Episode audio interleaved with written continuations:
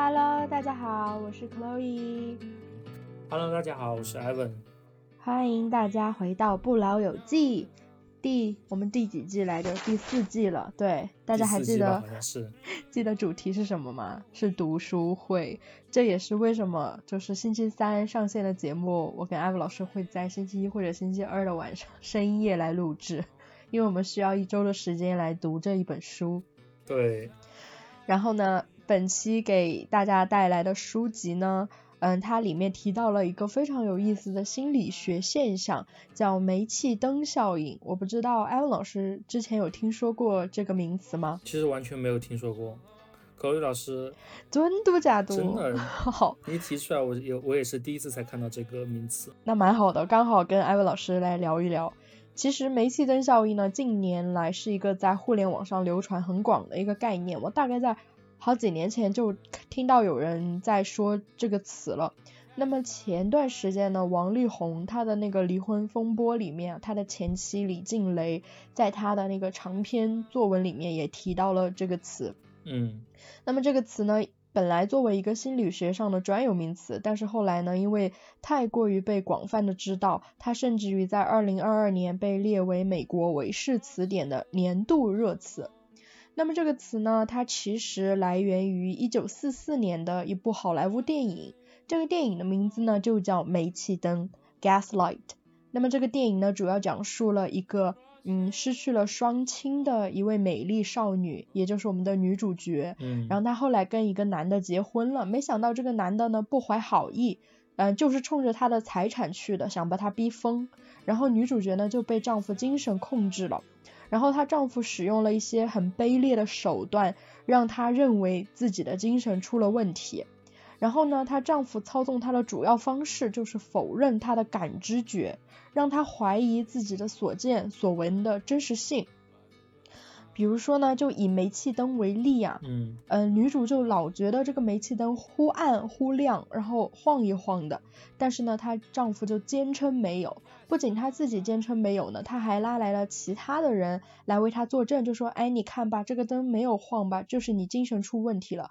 但是呢，事实上，嗯、呃，有的时候确实是她的丈夫对煤气灯做了手脚，他其实就是忽忽明忽暗的，然后让女主觉得自己精神出了问题。结果呢，到电影的最后，女主她真的觉得自己就疯了。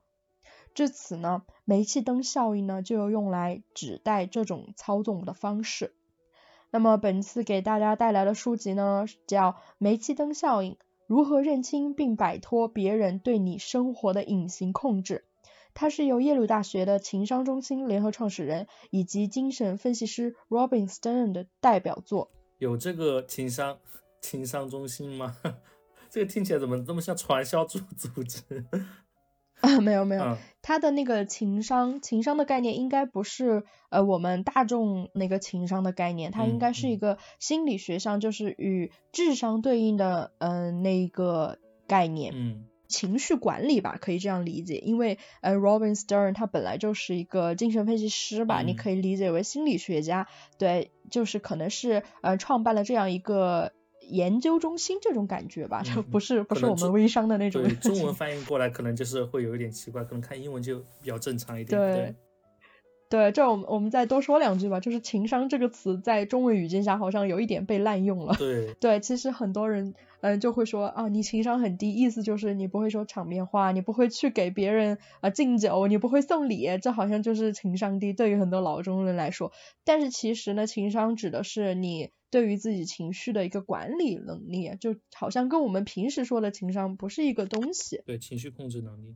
对，我也再多补充一句，就是可乐老师刚才讲那个煤气灯效应，它还被列入了二零二二年美国韦氏词典的年度热词这个事儿。我发现现在信息茧房就是嗯比较严重，完全如果对心理学没有涉猎的话，就是完全不会看到这些相关的信息。嗯，对。那么同时也有一个效应，就叫孕妇效应吧。嗯，艾文老师，你知道吗？就是意思就是说，当你不不怀孕的时候，你觉得好像没有怎么见到孕妇，但是一旦你怀孕了，你觉得啊，全满街满大街都是孕妇。这个指指代的意思就是说，你没有关注一个东西的时候，就算它出现在你眼前，你可能也不会意识到。啊但是，一旦你开始留意它，你会发现生活中到处都是。这种例子很多，这种例子很多。对，因为因为我接触到这个煤气灯效应，就是偶然的看到了，就让我印象很深刻，因为它特别的生动形象，嗯，然后我就记住了煤气灯效应这个词，然后后来我真的在很多地方都看到了它。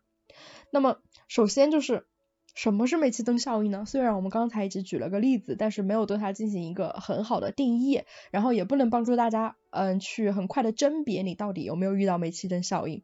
那么如果你觉得嗯是煤气灯效应，我们如何去定义？或发现它呢？那么作者呢在书里他举了三个例子，那么这三个例子里面分别有三个主人公。嗯，第一个主人公呢是一个非常开朗漂亮的女生，然后她的男朋友呢是她新交的一个男朋友，这个男朋友就是非常没有安全感，非常多疑，嗯，非常爱吃醋。第二个呢就是一个非常要强也很直爽的职场女性，然后她把事业看得比什么都重要。第三个呢是一个不太会打扮，然后也没有什么异性缘的一个程序员。那么第一个女生呢，她就是因为性格特别的开朗活泼嘛，然后心也比较大，然后心思也没有那么复杂，然后她就有很多朋友，当然啦也有很多异性朋友。然后呢，她因为跟异性，比如说开心的聊了几句之后呢，她男朋友马上就会指责她，就到处勾引别人。这个例子相信大家比较眼熟。然后呢，第二位职场女性，她是能力非常强，然后性格也非常的要强，然后也是有话说话的那种啊。然后呢，她有一个新的上司来管她了，她就发现，哎，这个新的上司真的很不好沟通，嗯，不仅是嗯不配合她的工作，而且有时候上传下达的时候，不知道是有意还是无意的，还要嗯漏传一些信息或者错传一些信息，让女让这个职业女性呢就在工作上非常的憋闷。嗯，然后呢，因为他是一个非常直爽的人嘛，他感觉到好像虽虽然这个上司表现的和和气气的，但是他就是觉得不舒服。然后呢，他就跑去质问上司，就说你到底对我有什么意见？结果反而呢被上上司说，哎呀，你这种性格啊，不太利于团队团队团结啊，你要改一改自己的性格啊。然后这个例子是不是也很眼熟？嗯，对。然后呢，第第三个程序员的例子呢，就是他一直是呃一个很 nerd 的那种形象，没有什么女生喜欢他。然后他好不容易遇到了一个对自己还不错的一个女孩，然后这个女孩第一件事就说，哎呀，我们得帮你呃换这一套新衣服，然后就带她去商场。嗯，去购买了一套新的衣服，他好好打扮了一下，在他的人生当中呢，这是他第一次就是这么精心的打扮自己。然后呢，他身边的朋友也说，哎呀，你人靠衣装啊，你换了衣服之后变变帅了很多，他心情就很好。然后呢，他就穿着这套新衣服去拜访自己的母亲，没想到一走进门就遭到了他母亲的羞辱，就说，哎，你穿的是什么呀？一点都不好看。然后你觉得你自己很有审美吗？然后呢，程序员就会说，但是我朋友。都说我很好看呀，然后母亲就会说，他们都是外人，他们肯定要说好听的，像像我才会说那种真心话，然后让程序员也非常的无语，感觉是中国在中国的家庭里面装了个摄像头。对我相信啊，就是刚才这三个例子，大家听着应该都不陌生，它分别存在于两性关系、职场关系和亲子关系这三个维度。但是同样的是呢，他们其实都遭遇了煤气灯效应。虽然呢，这听起来好像很常见，然后可能你自己也遇到过，但是呢，这其实就是煤气灯效应。那么在这三个故事里面的男朋友、上司和母亲，他们都是操纵者。然后作者定义操纵者呢，就是觉得他们在这个世界里有实际的权利，有定义正确和错误的权利，是绝对正确的。那么这个女孩，然后这个职场女强人，还有程序员呢，他们是被操纵者，他们往往呢会把操纵者的形象理想化，他们会不自觉的去为他们辩护，为他们找补，比如说，哎，或许他是真的爱我呀，或许他是真的对我好，哎，或许他真的是为了团队的利益来说话的。然后一旦他这样想了之后呢，就只能被操纵者价值。然后，并且呢，总是希望能得到这个操纵者的认可。嗯，所以呢，作者把煤气灯效应的实施呢，他称为一次 tango。那么，我觉得也可以理解为双人舞，因为需要操纵者和被操纵者配合着，他才能完成一次煤气灯效应。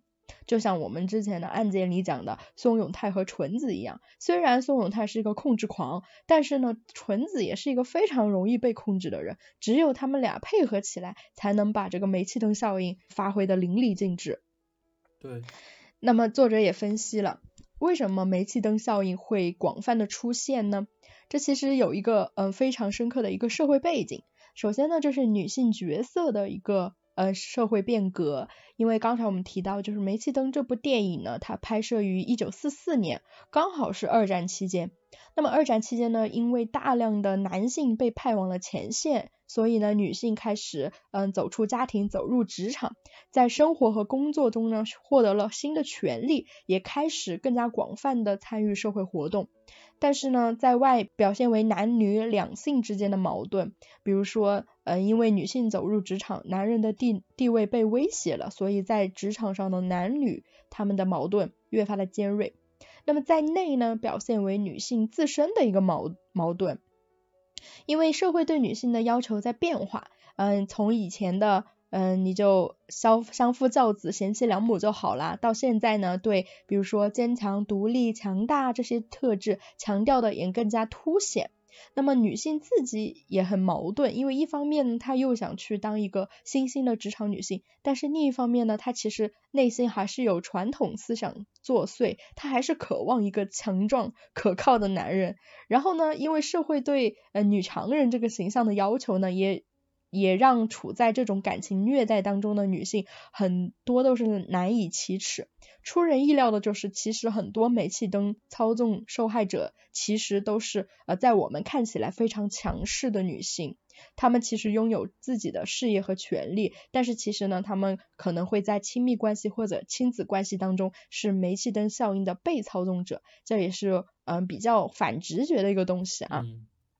那么第二个原因呢是个人主义。那么随着就是现在原子化社会的到来，就是其实人与人之间的连接是越来越冷漠了，然后人与人呢也非常的孤立了，接触不到其他人和信息。嗯，比如说你天天见面的同事。你可能都不知道他的个人生活什么样的，更别提邻居了。你肯定连你邻居长什么样都不知道。所以呢，在这种情况下，情感缺乏纽带。那么在家庭单位里面呢，就更容易出现这种情感虐待。那么第三个呢，就是文化。这个我觉得特别有意思，因为我们现在也处于一个信息焦虑和爆炸的时代，在每一天都有无数个消息涌进我们的视野，不管是真的假的，然后就大量的涌入我们的视野。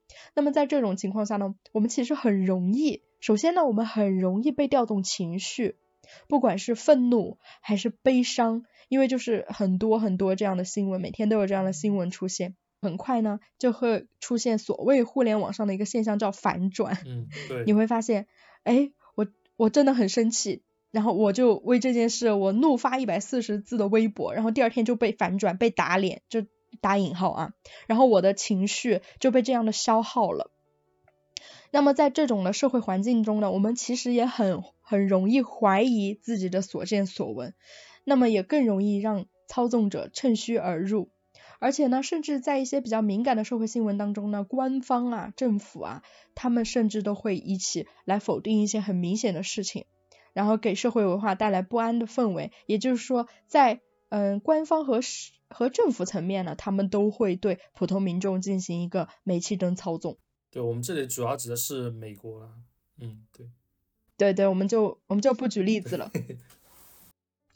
那么煤气灯是无法避免的嘛？那显然不是啊，因为作者都说了是双人舞。就比如说我们是呃受害者的时候，我们拒绝共舞，那这个煤气灯这个舞它就跳不起来了。那么首先我们就要理解为什么会有人跟着操纵者起舞。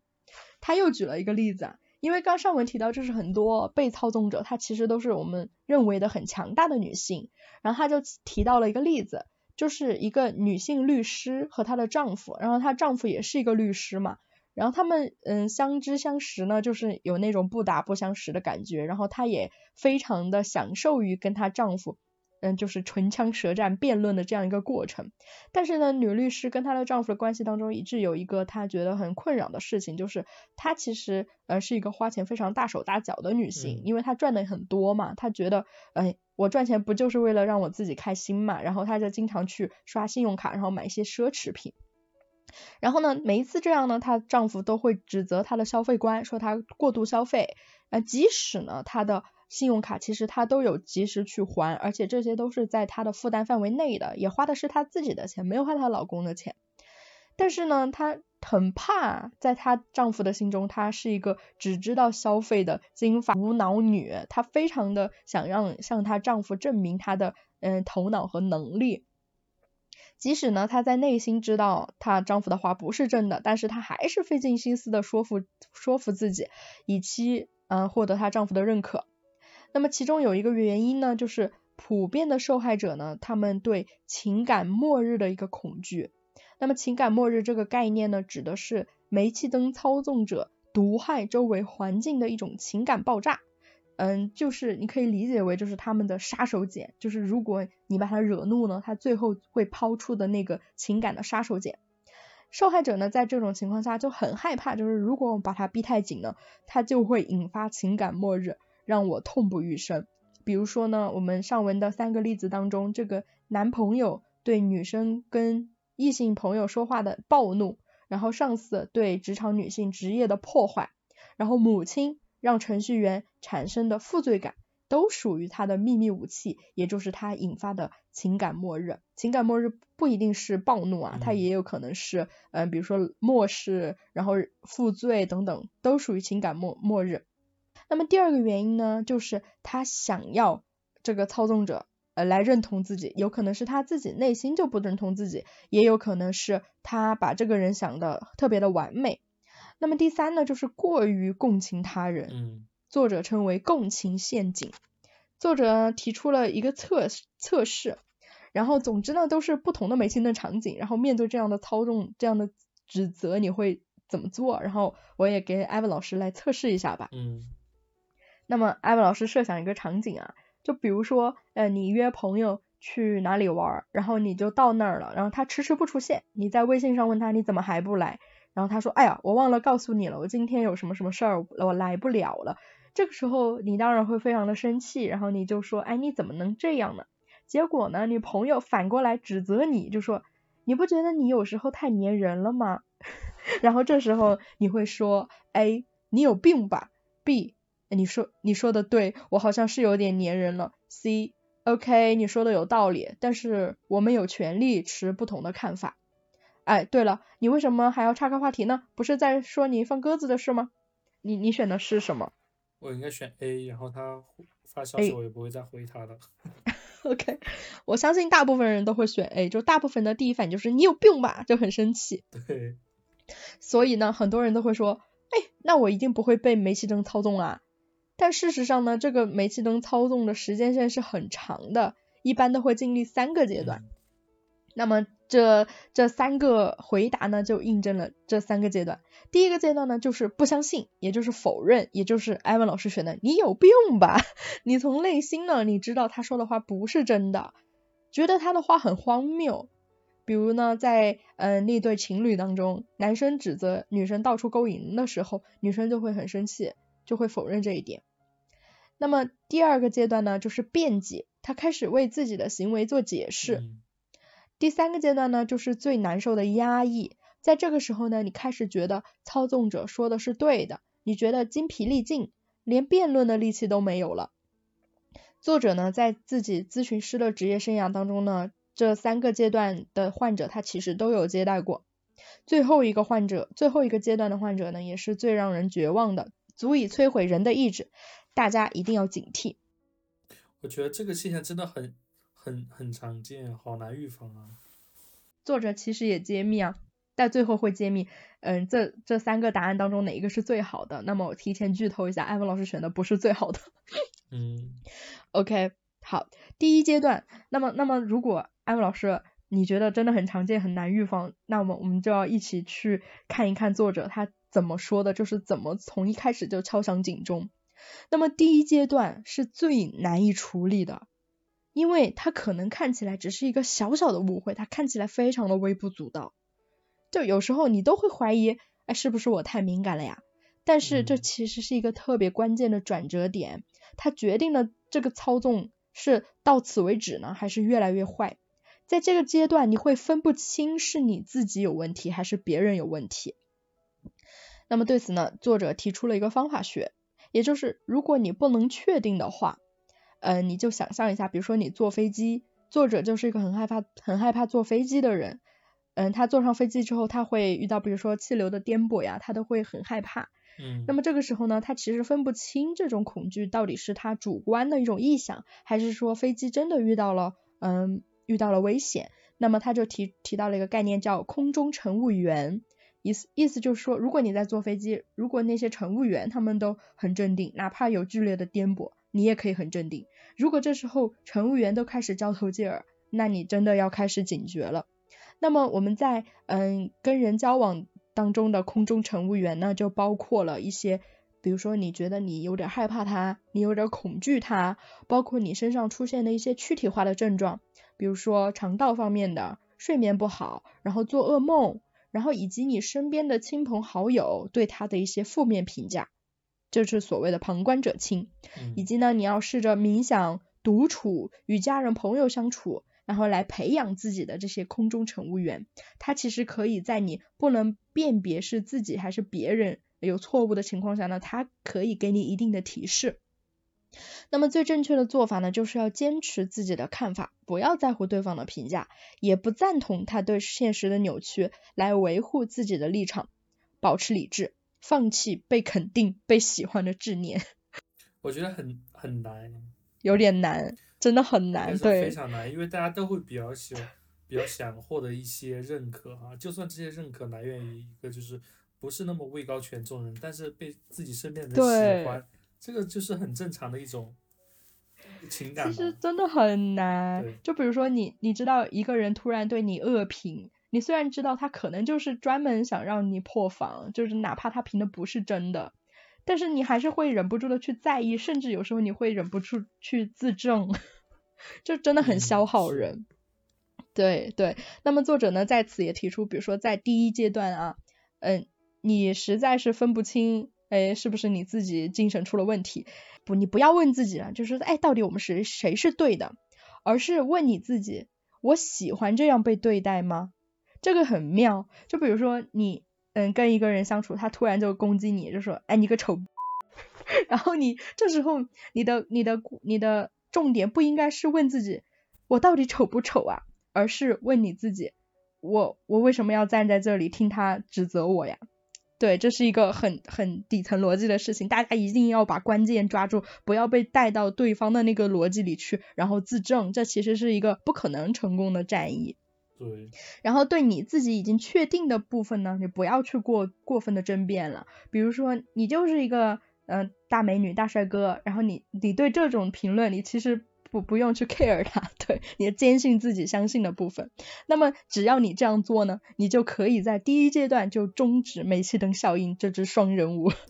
听起来很容易，做起来很难，对，但是大家多多练习。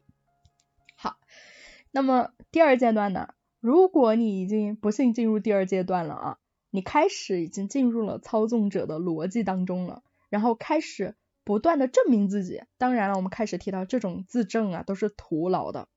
然后在这个阶段呢，嗯，这些小误会、小麻烦也没有第一阶段那么看起来不用让人在意了，因为他开始出现情感末日。这个操纵者啊，他吼得更大声了，然后又出现了更多的侮辱性词汇，更大力度的冷战。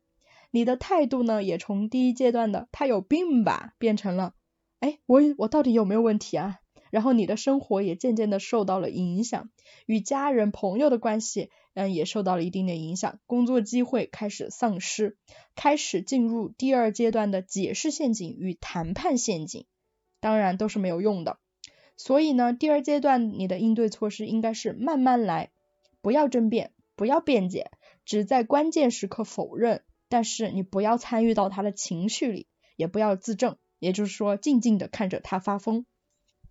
其实呢，摆脱第二阶段是一个不小的挑战，因为有时候挣脱第二阶段，你只是进入了第一阶段，虽然很痛苦啊，但是比起等会儿要讲的第三阶段，它还是比较算容易对待的。嗯，对，我觉得这个时候你就是第一要稳住自己的情绪，你不能因为他的情绪呃影响到你自己。嗯，你就静静的看他发疯；第二就是要忍住自己辩驳的那个跟他争辩辩论的那个欲望，就忍住这个，你就保持沉默，然后在适当的时候否定，然后不要被卷进情绪的风暴里，这就是第二阶段的应对措施。好，那么如果到了第三阶段，其实在这个时候呢，受害者已经充分的接受了操纵者的观点。并且呢，把它当成了自己的认知，生活受到了严重的影响，特别是在社交方面和工作方面。然后躯体化的症状呢也开始严重了，与操纵者相处时那种不安的感觉已经越来越明显，这是非常绝望的，因为被操纵者呢已经失去了自我，他甚至呢在煤气灯操纵之前呢就开始自己代入。作者又举了一个例子啊，一个女女性。因为她老公特别的挑剔，然后她做的饭呢，永远不能得到老公的认可，永远都说她厨艺差，但其实她厨艺很好的。但是呢，因为她本身就是一个很容易被操纵的人，这个时候呢，她跟她老公的关系已经在第三阶段了。所以呢，他每次去买菜之前，他都会非常的焦虑。然后他比如说买一个鱼，他没有买到今天新鲜的鱼，他就会特别的紧张焦虑。他会他就会说，哎呀，我老公等会儿肯定啊吃得出来这个不是新鲜的鱼，他肯定要说啊我是一个坏的厨师了。然后他就走遍整个市场跟她老公去买那条新鲜的鱼。那么这个女士呢，很不幸的，她就。到了第三阶段，她已经完全的接受了她老公的观点，她已经认可她老公觉得她就是一个不称职的妻子，然后做不好饭这个观点，并且呢，她开始在她老公对她进行实质的煤气灯操纵之前，她就开始自我煤气灯操纵了。在这个时候呢，她其实已经很难靠自己的力量走出来。我觉得她也很难认识到自己有这个问题。对对，因为作者明确表示，如果处于第三阶段，就是靠他自己的力量是不可能走出来的，他必须需要外界的力量，比如说朋友、家人或者心理治疗师等等。那么第三个阶段呢，就也是比较绝望的，因为这个时候其实受害者的自我已经消磨殆尽了。对，那么作者也提出。嗯，其实这一二三阶段呢，它没有那种特别明显的分界线，它可能就是无声的，就是潜移默化的，它就开始进入下一个阶段了。而且呢，这种关系，我们刚才说啊，比如说一个人过来攻击你说你是丑，其实你可以很容易的回击他。但是如果这种关系出现在你的家庭里，你其实很难去，嗯，去这么明显的去攻击别人，因为你们就是。一方面你们是感情很好的家人或者恋人，另外一方面呢，他可能在对你进行这样一种情绪的攻击。其实我觉得在这种长期关系里面，可能都会比较容易存在这种问题。第一个就是家庭关系嘛，因为这个是你不能选择的一个长期的、终身的一个关系。呃，比如说伴侣或者是职场，现在职场其实会好一点，但是我觉得可能在那种国企或者大家常见的比较稳定的工作里面。这种煤气灯效应可能也会比较严严重一点，就在呃不能够经常变更这种角色或者变更这种社会地位的这种关系里面，我觉得应该是比较常见的。对，是的，是的，我觉得越亲密就越私密的关系越容易出现煤气灯效应。嗯，对，就特别是家庭里。那么其实呢，不管就是你跟家庭成员的关系多么密切。你始终都要有一个自我，你不能丧失自我。然后在这个时候呢，作者他提出了一个思想训练，啊，我我前几天也做了一次，我觉得挺好的，就是对我其实是有帮助的。那么在此也分享给大家，艾文老师也跟着我一起做一下。OK。那么，对，你要你要想象一下啊，首先你要想象一个房子，然后这个房子特别的坚固，就是它有栅栏，然后有门。然后这个房子呢，就是你最喜欢的那种，然后里面的所有的摆设，里面所有的布局都是按照你自己喜欢的，就是你不用考虑什么，哎呀，我家里住不住得下呀，谁不喜不喜欢，你就自己喜欢怎么样，它可以是你喜欢的任何样子。然后包括花园的布局，对你都可以想象一下。然后呢，你要想象这个栅栏它是无比的坚固，就没有任何人可以从那儿翻进来。然后这个房子呢，只有一个出入口，就是大门。然后这个门呢，是只有你一个人有权利决定让谁进来的。那么在这个房子里面呢，你可以无限的放松，这是只属于你自己的空间。那么，比如说在外面的人，就是你在生活中遇到了其他人，只有善意尊重你的人，你才会让他进来。然后呢，进来，如果他进来之后，他对你出言不逊，他说了让你不愉快的话，那么你只能让他出去，然后让他改正之后再进来。然后想象好了这一切之后呢，你至少要花十五分钟想一个名单，就是哪些人你愿意让他进来，哪些人呃你不让不让他进来，然后并且想想有的人你拒绝了他之后，他是什么样的反应。然后做了这样一个思想实验之后呢，你可以开始记录自己的结果，然后反思一下。其实我觉得这个实这个思想实验呢，它就是来帮助你，就是首先是树立你个人和外界的一个边界，要树立你个人的边界。第二个呢，其实它是帮助你去梳理你自己的人际关系，到底哪些人呃才是良性的关系，哪些人其实是你需要去隔绝或者需要去改变的一种关系。我觉得这对我也是比较有帮助的。那么在以后，比如说，嗯，你遭到了煤气灯效应，你可以把这个房子想象成你的庇护所。嗯，对。然后大家如果感兴趣的话，也可以做呀，做一下这个思想实验。好的。那么如果摆脱了煤气灯效应之后呢，那么是时候就要关掉这个煤气灯了，让这个操纵者不能再跳舞。首先呢。嗯，作者对如何关掉煤气灯呢？他给出了六点建议。第一点建议就是明确问题。首先就是他作为操纵者做了什么，我作为被操纵者做了什么，这个得明确的说出来。我觉得很难，就是对这个很难，就是一个人要作为第三者观察自己在生活中的一个行为。然后观察到自己在这个行为当中所处的一个地位，然后明确的认识到别人对他施加的一个影响力，其实很难的。因为很多时候，当时就是不管是职场或者家庭中的那种事情，做完就做过了，其实很难做以一个第三者的视角去观察并分析。对，是的，是的。那么在第一点呢，就可能需要大家就是暂时的从我这个社会身份当中跳出来，就是你。得相对客观的去评判，就也就是去复盘、去回味，在一个一对人际关系当中，你和对方嗯究竟做了什么？当然了，这个得尽量的去客观的评判。当然，这其中包括一些很痛苦的部分，比如说你不想承认的东西，你回避的东西。但是其实这些东西可能才是嗯你们这段关系里出现问题的一个核心所在。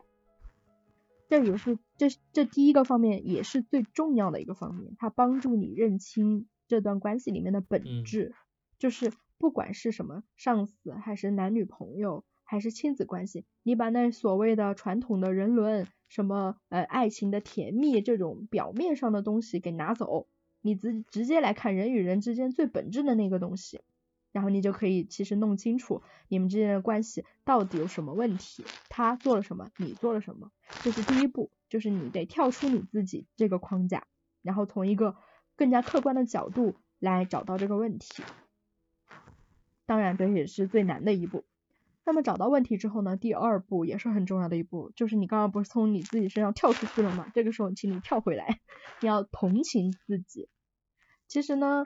嗯，在煤气灯被操纵者的身上呢，都有一个共性，就是他们其实，嗯，怎么说呢，就不爱自己，这个好像有点太严重了，就是他们对自己，嗯，没有那么同理心。那么与此相反的，其实煤气灯操纵者他们是非常非常爱自己的，他们只有那么爱自己了，因为他们相信自己说的所有，他们也不害怕对别人造成伤害，因为他们最爱的就是他自己。在这个方面呢，其实我们可以向他们多学一下，就是多爱自己。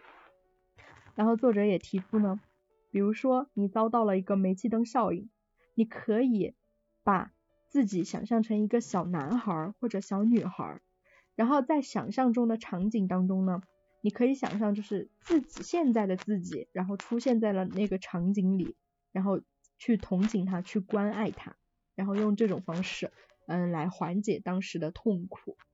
那么第三个呢，就是你要允许自己有牺牲，包括嗯，比如说牺牲掉这对这个这个男朋友，啊，这个浪漫关系没有了，或者是牺牲掉一些得罪他的，呃，牺牲掉一些讨好他的机会。比如说，我真的不想得罪这个人，但但是这个时候你就允许要允许自己被讨厌，或者说要牺牲自己和母亲那种表面上看起来很完美的关系，但其实这种看似完美的关系一直是牺牲你自己的感受换来的。那么这个时候呢，你就要允许自己牺牲跟母亲的关系，然后要允许一些沉没成本的嗯消失。好难呀，这些成本都好大呀。就很多人听到这儿可能说，OK，那我宁愿被操纵。对对对，但是这个这个被操纵操纵到最后，这都是有代价的。嗯，对，因为其实我们举的例子都算是就是比较日常的例子啦，就是比较极端的，就是北九州那种，嗯，还有就是北大那个那个渣男某某那个事件，女朋友就他最后，对，是的，是的，你你最后。比较极端的例子啊，就是可能会家破人亡。那么在这里呢，我们举的例子都是比较日常生活当中的，虽然呢它没有造成就是被操纵者的一些生命威胁，但是其实也让他们压抑了自我，就对对于一个人的长期发展来说也是不利的。嗯，好，那么第四个呢，就是你得面对你自己真实的情感，就像你得。学那种心理咨询师一样的，不断的问自己我是什么感受。如果你的感受是，哎，我可能让他生气了，我可能让这个团队蒙羞了，那么请注意啊，这不是你的感受，这不是你的感受。那么你的感受应该是，我觉得很羞耻，我觉得很愤怒，我觉得怎么怎么样，这才是你的感受。你要学会用这样具体的词去描述自己的感受，而不是你可能会让什么什么这样子，它是一个比较主观的感受。嗯。那么第五点呢，就是多鼓励一下自己啦，给予自己力量。比如说，当你觉得你被呃煤气灯操纵了，你觉得自己一无是处的时候，请列出你自己的优点，然后做你自己擅长的事儿，远离那些指责你、觉得你不行的人，然后去接触一些哎觉得你还挺好的那种人，然后给予自己力量。然后最后呢，当你做好了这些所有的事以后，就关掉煤气灯。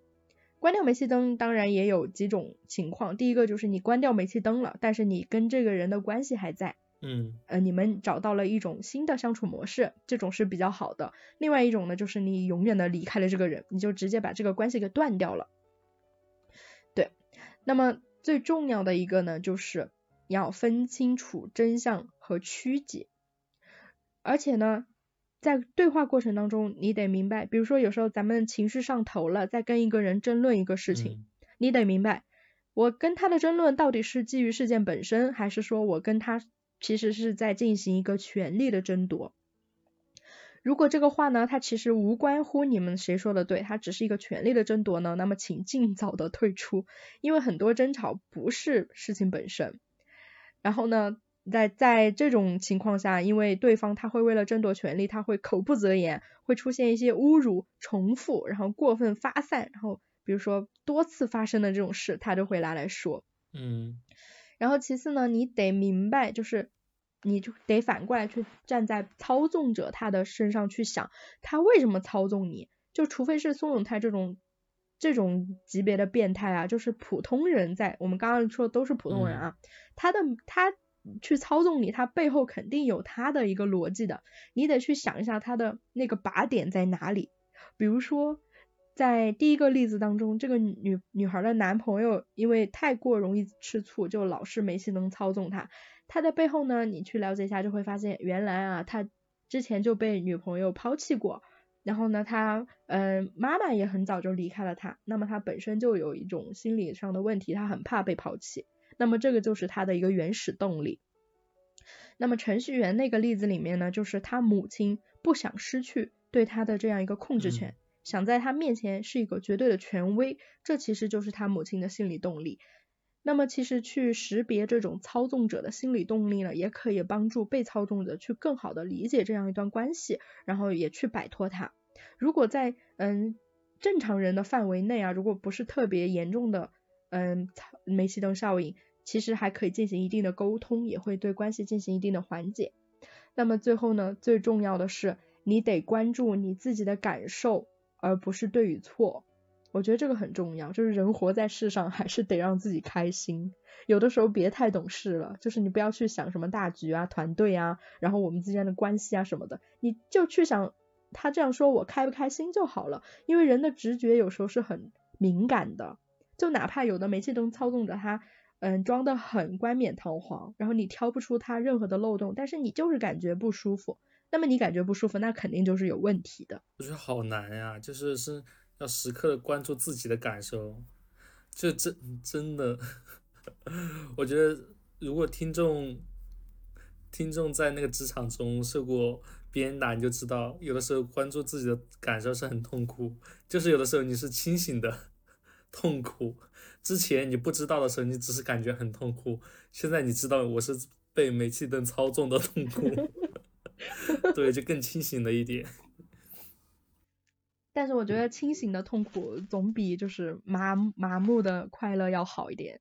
而且你你在职场上这种煤气灯操纵是很短暂的，你不会跟这些人长常年的生活在一起的。嗯，对，就还好，就时刻警惕着吧。然后最后呢，就是送给大家一句话，就是你永远无法掌控别人，你能掌控的只有自己。这句话送给大家所有人。就比如说你遇到一个人对你的恶评，你其实没有办法去改变他的想法，你也没有必要去。讨好他或者改变自己去证明些什么，你只能掌控你自己的情绪，就你不要被他的评价带动。嗯。然后艾文老师要说好难啊，真的很难。这个书里面说说的很多都很难，但是我觉得其实挺有用的，大家可以去练习一下。思想跟体育一样的，也需要练习。对，或者大家可以反过来想一下，就是不要成为那个受害人，要成为那个施害人。也不要吧，对，大家就一个 balance，对，对对对。然后我我们来看一下这本书最开始这三个例子里面这些人物的结局。嗯，首先呢，这个女生她在咨询师的帮助下，她认识到了这一切。然后呢，她与控制欲强的男朋友分手了。然后在很久以后都没有找男朋友，因为这任给她的心理阴影太大了。然后第二任呢，这个职场女性。她其实是离开了目前的工作岗位，但是呢，他其实在这个岗位上耕耘了很多年，这个决定对他来说也是很艰难的。但是因为他自身的能力足够强，他很快呢就找到了一份更适合自己的工作。嗯，那么这个程序员呢就比较惨啦，因为刚才说了什么，男朋友可以分手，然后职场上你可以离职，但是母亲永远是你的母亲。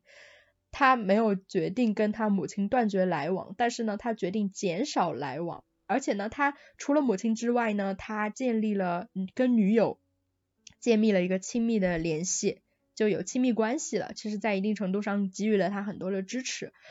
他也在生活当中呢，找到了一个年长的女性作为他的一个精神指导，在一定程度上呢，代替了他母亲的一些职能。虽然呢，他还在痛苦当中做斗争，但是。比起最开始，他的人生已经好了很多了。他可以穿着嗯好看的衣服，很自信的走在街上，然后挽着自己女朋友快乐生活了。因为毕竟你不能与父母分手。这让我想起来那个，我不知道口瑞老师有没有看过那个 Drag Queen 的有一个有一个文化嘛？好像就是说，因为那个 Drag Queen 很多人不被家庭接受，所以他们就。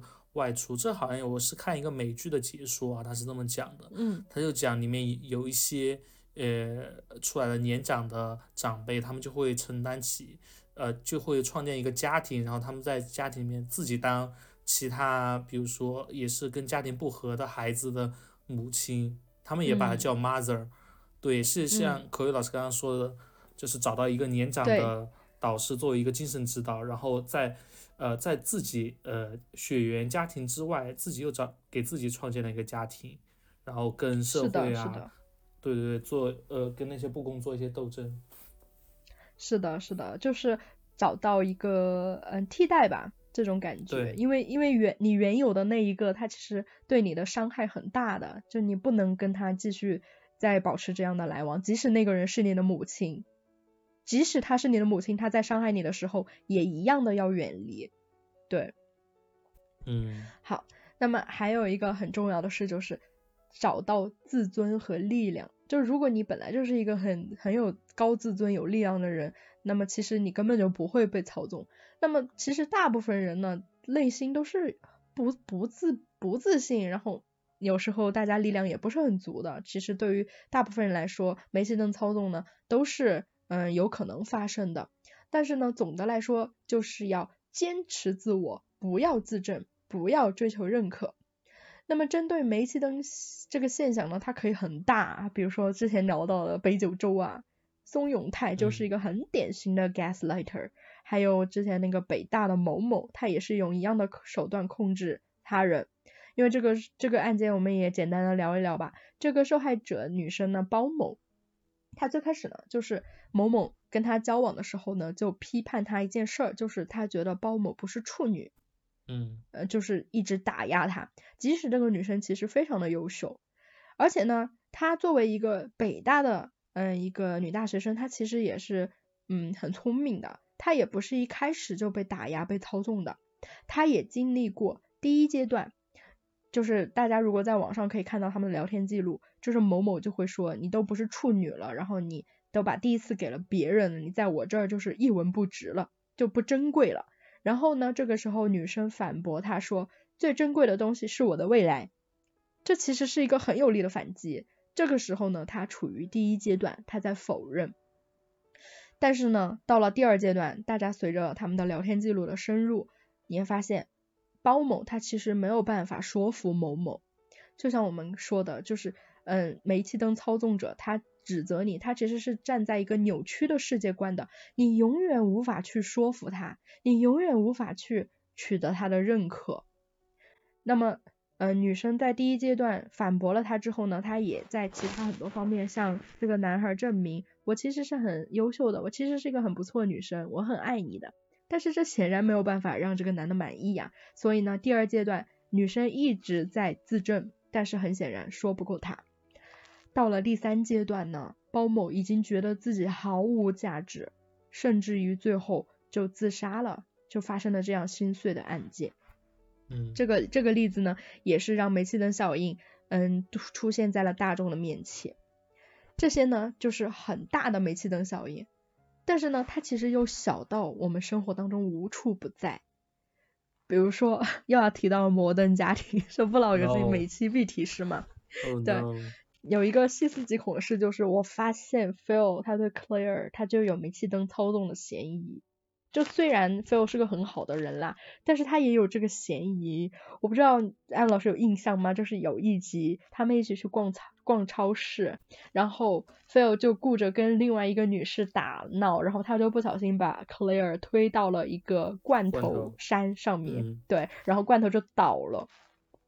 Claire 就非常的生气，但是 Phil 就声称是 Claire 自己没有看路撞上去的，然后 Claire 为了证明 Phil 说的是假的，他去什么调取了监控，然后给大家放，没想到最后大家一家人还在指责 Claire 说他太偏执了，就是这个情节。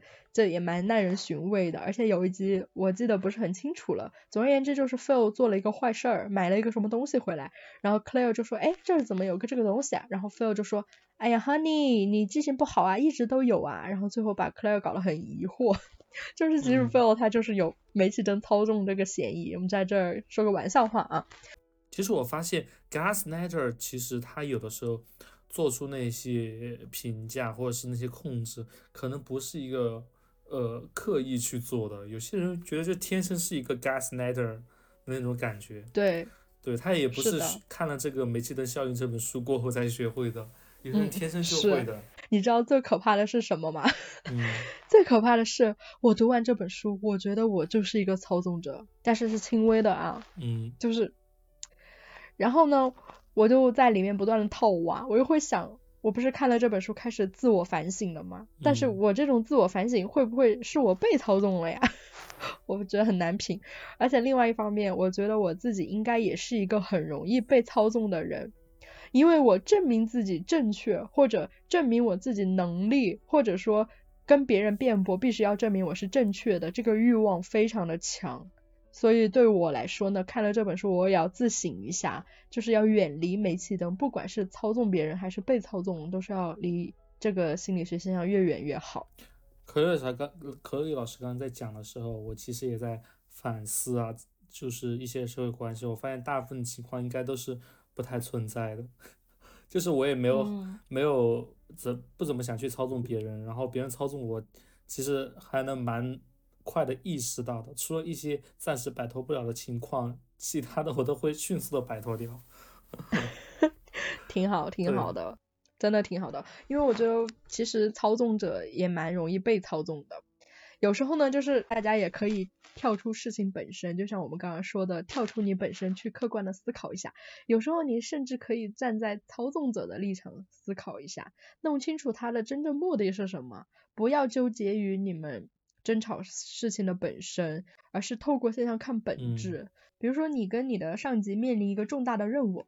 然后你的上级就一直在跟你施压，然后你是尽自己的所能去完成这个任务，然后就竭尽完美，但是呢，他还是一直在挑刺，觉得你做的不好，一直在指责你。那么其实呢，上司他对你的指责里呢，背后可能包含着他对自己对这个重大任务他的焦虑，嗯，也有可能是他对你的嫉妒，就有很多种情况。那么如果是伴侣指责你出轨呢，就即使。你没有出轨啊，他你只是给异性朋友说了一句话，他就说你出轨，可能是对于他自身的不自信，或者说失去你的焦虑。嗯。然后如果呃女儿穿了一个很好看的衣服，然后母亲去指责她，哎穿的像个妓女，这种啊，就可能是母亲觉得要么自己权利被挑战了，要么就是母亲对女儿的嫉妒，或者说不希望女儿独立，不希望女儿嗯找一个伴侣等等。我觉得可以老师就是说的非 非常对，我觉得讲完过后，我们就可以呃，对，以后就可以清醒的认识到自己是在操纵还是被操纵的这个关系当中。对，但我觉得真的还蛮难改变的，特别是现在一个不是一个充分活跃的一个社会环境里面，呃，我的意思就是经济未来的前景也不是很乐观，在你要摆脱一个可以长期。呃，长期稳定的关系，不管是职场关系、家庭关系，还是这些这其他的关系，你一旦摆脱过，就是非常的不稳定。我觉得大家在考虑牺牲的时候，也会充分的考虑一下牺牲的代价是什么吧，还蛮难的。对，是很难。这个书呢，大家可以视为一个工具书，就是不知道听完这一期大家。对自己身边的某些人，就是你会不会立刻带入一些人、一些事？如果会的话呢，就敲响个警钟。然后里面提到的一些嗯概念，我觉得还是蛮有用的，一些思想实验或者思想练习，大家也可以嗯做一下，帮助你树立自己的个人边界。我觉得这也是非常有用的。嗯，是的。那么本期节目就是这样啦，希望大家不要去操纵别人，然后也不要被操纵，就大家好好生活每一天。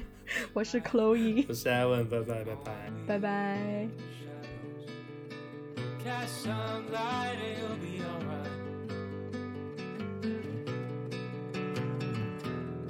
Some light